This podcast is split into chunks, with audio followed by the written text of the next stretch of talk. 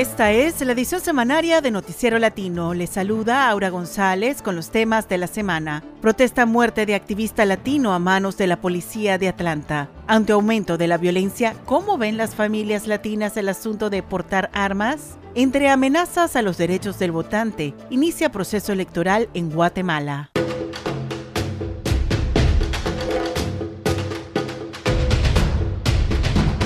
La muerte de un joven activista a manos de la policía mientras protestaba la construcción de un enorme centro de entrenamiento policial en Atlanta ha desatado violentas manifestaciones en la ciudad. Las autoridades sostienen que el activista abatido Manuel Esteban Páez, inmigrante venezolano, disparó un arma cuando la policía desalojaba el campamento donde protestaban. Los compañeros del ambientalista exigen una investigación independiente. Con los detalles desde Atlanta, Gerardo Guzmán. Un operativo para desalojar a los ambientalistas acampados en un bosque de Atlanta, donde se planea construir un megacentro de entrenamiento policial, derivó en la muerte del activista Manuel Terán, el joven de 26 años, baleado por agentes estatales. Manuel Terán was also shot during the incident and pronounced deceased. La policía asegura que fue en defensa propia, pero los activistas piensan lo contrario. Shot and killed them in order to prevent the continuation of a political movement. Cientos de indignados salieron a protestar a las calles. En su mayoría fueron protestas pacíficas, sin embargo algunos con el rostro cubierto dañaron propiedades, incluidas tres instalaciones bancarias, e incendiaron una patrulla. La autoridad respondió con dureza. El resultado, seis personas detenidas y acusadas de terrorismo. Mientras, la fiscal del condado DeKalb, Sherry Boston, confirmó que la indagatoria del mortal enfrentamiento continúa. Una investigación sobre los hechos, evidencia y circunstancias que rodean ese tiroteo está en desarrollo. Boston sostiene que los agentes dispararon en defensa propia al ver que su compañero estaba herido de gravedad. Durante una operación multijurisdiccional para asegurar el sitio y remover a los invasores, un oficial de la patrulla estatal de Georgia recibió un impacto de bala que lo dejó en estado crítico. Sin embargo, ningún oficial portaba cámara en sus uniformes, no han mostrado el arma disparada supuestamente por Terán y la fiscal anunció su retiro del caso. Uh, we will not be involved in that. Nancy Treviño, de Alianza Américas, una organización pro-inmigrante, afirma que la muerte del venezolano apodado Tortuguita es parte de una larga lucha por la preservación de los bosques de Georgia, contra la brutalidad policial y contra el despojo de terrenos en zonas pobres. Cop City no solo representa un proyecto arraigado fundamentalmente en el racismo ambiental, también representa una estrategia de aplicación de la ley militarizada, a sabiendas que más fondos para la policía no equivale a comunidades más seguras. Lo que se pretende es construir el centro de capacitación policial más grande del país en un área de 300 acres del bosque Weloni, a un costo de más de 90 millones de dólares, en su mayoría aportados por corporaciones como Home Depot, Bank of America, Delta Airlines, Coca-Cola, entre otros. Las personas de la comunidad afectada también están muy preocupadas por falta de transparencia de los donantes privados que invirtieron en Cop City. El Fondo de Solidaridad Atlanta, defensor de los seis detenidos durante las protestas, asegura que los arrestaron al azar, sin pruebas de que ellos cometieron los destrozos. A solo dos se le dieron derecho a una fianza de 355 mil dólares. Para Alianza Américas, la muerte de Manuel Terán y las detenciones de los manifestantes es un vivo ejemplo de la persecución de los medioambientalistas en todo el planeta y de la militarización de las policías. Esto ya no puede seguir así, concluye la activista Nancy Treviño. Un mundo sin violencia policial es posible.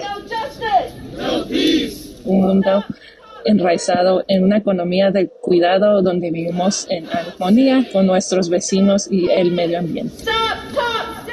Para la edición semanaria de Noticiero Latino desde Atlanta, Gerardo Guzmán.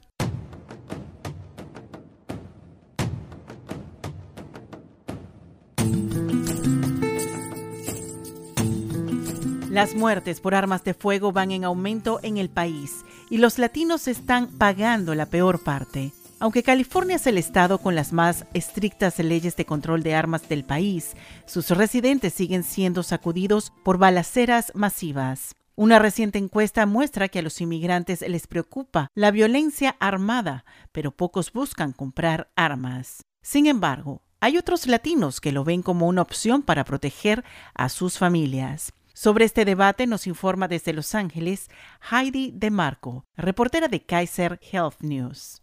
Un tiroteo entre pandillas rivales en el sur centro de Los Ángeles cobró las vidas de su hermano pequeño y su tío. A ambos los vio tirados en el patio de su casa, en un charco de sangre, lamenta Ana Montes, inmigrante mexicana. Ella tenía solo 12 años. A mi hermano le dieron un balazo en la cabeza, y al igual a mi tío. So fueron dos balas diferentes. A pesar de la tragedia, su familia no buscó armarse. Es muy peligroso tener un arma en la casa. La misma tragedia sufrió la inmigrante hondureña Jessica Rodríguez. Hace casi dos años mataron a su hija Kenia, de 17 años, a pocas cuadras de su casa. Le dispararon desde un auto en movimiento. Es un daño para la familia irreparable. Y sigo pensando lo mismo, que las armas no deben de estar en una casa. Es tener un diablo en la casa. Rodríguez dice el ser indocumentada la limitó poder reclamar justicia para su hija. Uno se queda callado por no tener los documentos. En el 2020, más de 45 mil personas murieron por armas de fuego en los Estados Unidos, según cifras oficiales, un aumento de 14% en relación al 2019.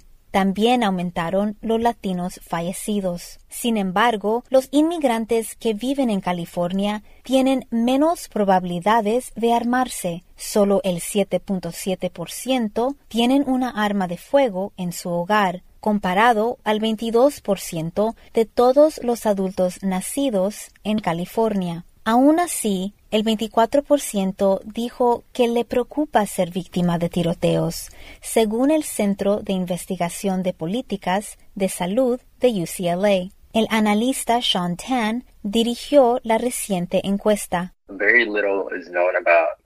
Se sabía muy poco sobre las tendencias entre los inmigrantes a poseer armas. Intuíamos que tenían preocupación, pero definitivamente nos sorprendió lo que arrojó la encuesta. Esa preocupación la comprende muy bien Adela Barajas, fundadora de Laura, una organización que ayuda a las víctimas de violencia. La gente mayor yo creo que no creen en tener armas en su casa porque los que vienen como de Centroamérica vienen con el miedo de la violencia. Ellos no vienen a defenderse con armas, vienen buscando el sueño americano. Barajas, que ha ayudado a cientos de familias, destaca que como muchas carecen de estatus legal, no quieren problemas con las autoridades. En la familia migrante, tu mente está pensando más en el temor que te vaya a pasar algo, de que te vayan a deportar. Pero desde el ataque del 6 de enero al Capitolio de los Estados Unidos, la conversación entre los latinos y los inmigrantes sobre la necesidad de portar armas está cambiando, dice Barajas. La gente que entró a la capital y la clase de armas que llevaron ese día eran como si estaban listos para una guerra. Dicen, ¿qué tal si ellos vienen contra nosotros? ¿Qué tenemos nosotros para defendernos? Ese debate lo está experimentando en su propia casa. La activista Adela Barajas no tiene armas, pero sus hijos adultos sí. Es algo que es personal, agarrar el entrenamiento y agarrar los seguros de las armas, porque es una responsabilidad muy grande. Para la edición semanaria de Noticiero Latino, desde Los Ángeles, Heidi de Marco.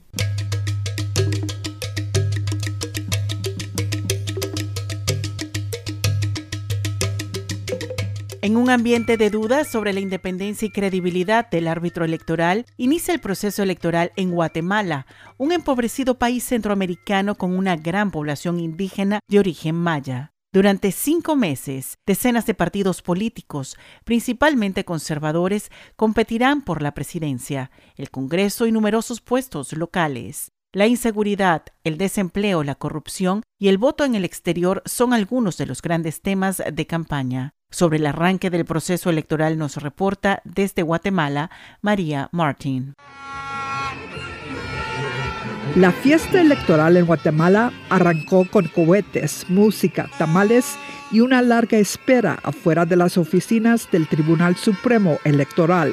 Las calles repletas de aspirantes y simpatizantes haciendo fila para registrar los candidatos de cerca de 30 partidos que compiten por la presidencia, el Congreso y puestos locales pero muchas agrupaciones no se pueden definir como verdaderos partidos, asegura el analista y activista Manfredo Marroquín. Porque en realidad no son partidos. Aquí le llaman taxis electorales que llevan al candidato a una elección y después el taxi desaparece.